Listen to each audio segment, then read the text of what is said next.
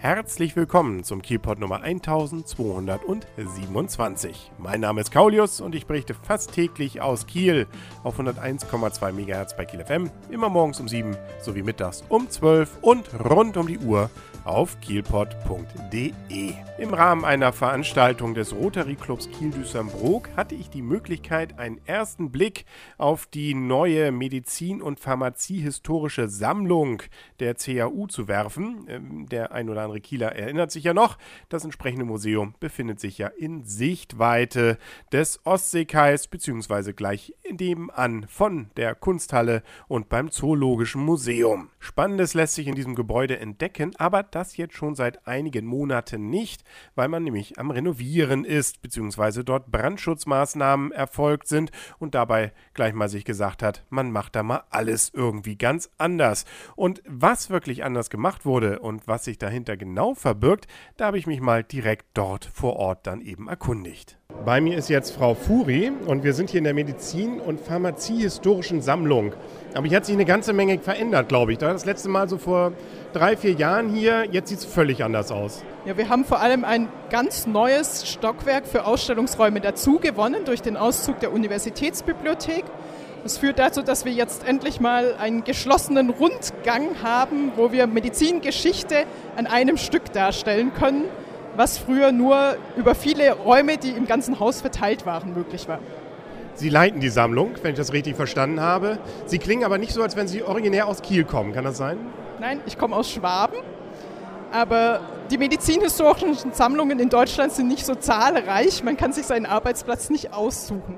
Andererseits fühle ich mich sehr wohl hier in Kiel und habe es noch nie bereut. Vor allem fand ich auch ganz interessant, was Sie uns gerade eben auch nochmal darstellten, dass wir hier auch in Kiel sehr viele interessante Persönlichkeiten auch in den letzten 100, 200 Jahren hervorgebracht haben, die die Medizin nicht nur in Deutschland, sondern auch weltweit vorangebracht hat. Ja, und es ist eigentlich schade, dass viele dieser Persönlichkeiten und auch Erfindungen so unbekannt sind, einfach weil es keinen Ort gibt, an den an diese Menschen erinnert wird. Und diese Lücke wollen wir mit diesem Museum eigentlich schließen. Wer waren denn so Berühmtheiten, die wir hier in Kiel hatten? Ich orientiere mich jetzt natürlich an den Menschen, zu denen wir Objekte hier in unserer Sammlung haben. Da würde ich auf jeden Fall nennen Gustav Adolf Michaelis, einen großen Geburtshilfer, Friedrich von Esmarch, aber auch Persönlichkeiten aus modernerer Zeit wie Herr Sen, der die Klinik für Geburtshilfe bis in die 1970er Jahre leitete. Jetzt ist ja hier alles noch ein bisschen im Bau. Man riecht auch noch, dass es äh, sehr frisch ist. Sie sind ja noch dabei, das jetzt alles fertigzustellen. Wann wird man denn als normaler Besucher hier reingehen können? Wir werden auf jeden Fall Anfang des kommenden Jahres wieder öffnen, aber sicherlich noch nicht im ganzen Haus. Dazu fehlen uns einfach die Finanzmittel, um das Haus komplett wieder einzurichten. Wir werden mit der Museumspädagogik vermutlich starten, sodass man wieder zu uns kommen kann und an Veranstaltungen teilnehmen kann. Dann richten wir auch die Museumsapotheke wieder ein. Wir zeigen ab Mai nächsten Jahres eine Ausstellung Unterwasserwelten, die sich mit dem Tauchen beschäftigen wird.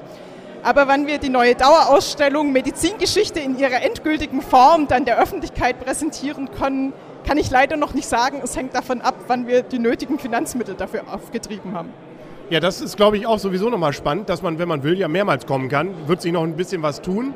Und was ich auch ganz spannend fand, man kann sogar Kindergeburtstage hier feiern, wenn ich Sie richtig vorhin verstanden habe. Also nicht immer nur kegeln gehen oder ins Kino, man kann auch hier in die Sammlung gehen und dann sogar noch aktiv werden.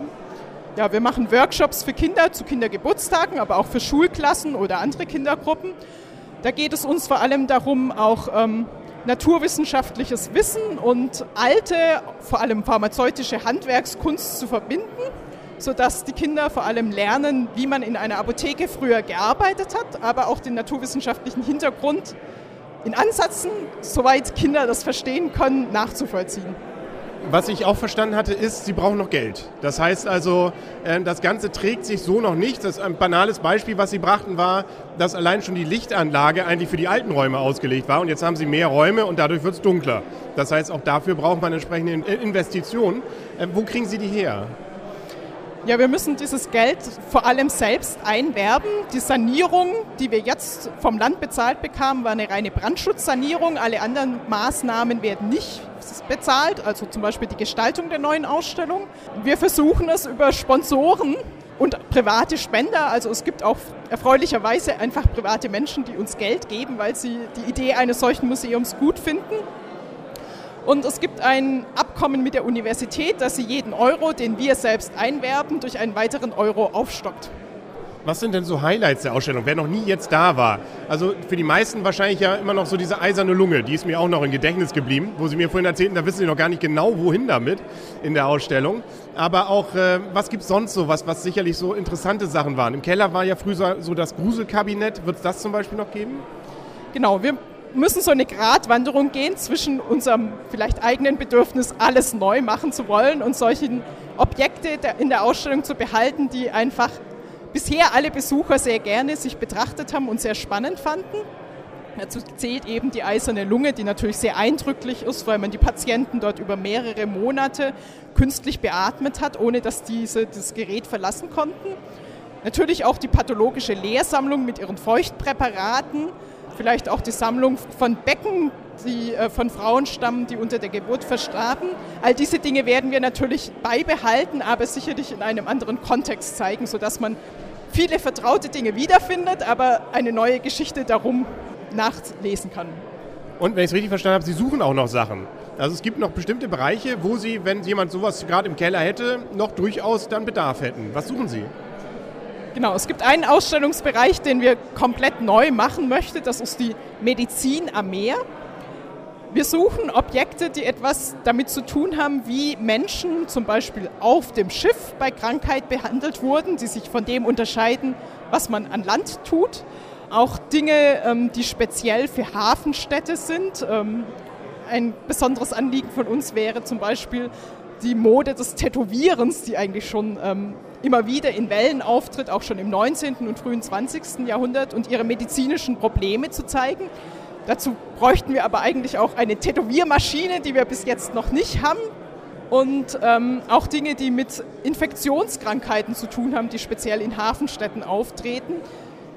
Wenn es Leute gibt, deren Eltern, Großeltern Erfahrungen haben, behandelt wurden, noch irgendwelche Überbleibsel davon da sind, dann wären das Dinge, die wir vielleicht gerne in unserer neuen Ausstellung zeigen würden. Dann wünsche ich ihm mal viel Glück. Ich habe es leider nicht, aber vielleicht hat es ja irgendeiner der Hörer und kann sich dann melden. Wo sollte er sich melden? Es gibt wahrscheinlich eine Internetadresse, vermute ich.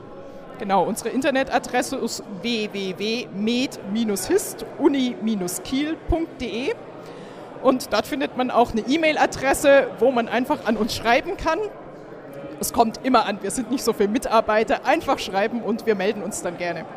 Wunderbar, wünsche ich viel Glück und ich bin gespannt dann auf diesen fertigen Zustand dann, ja wahrscheinlich dann sagten Sie ja im Anfang nächsten Jahres. Vielen Dank. Sind wir also gespannt. Und gespannt sein kann man auch auf die nächste Folge vom Kielpot. Die gibt es nämlich schon morgen wieder auf kielpot.de und bei Kiel FM auf 101,2 MHz. Bis dahin wünscht alles Gute, euer und ihr Kaulius und tschüss.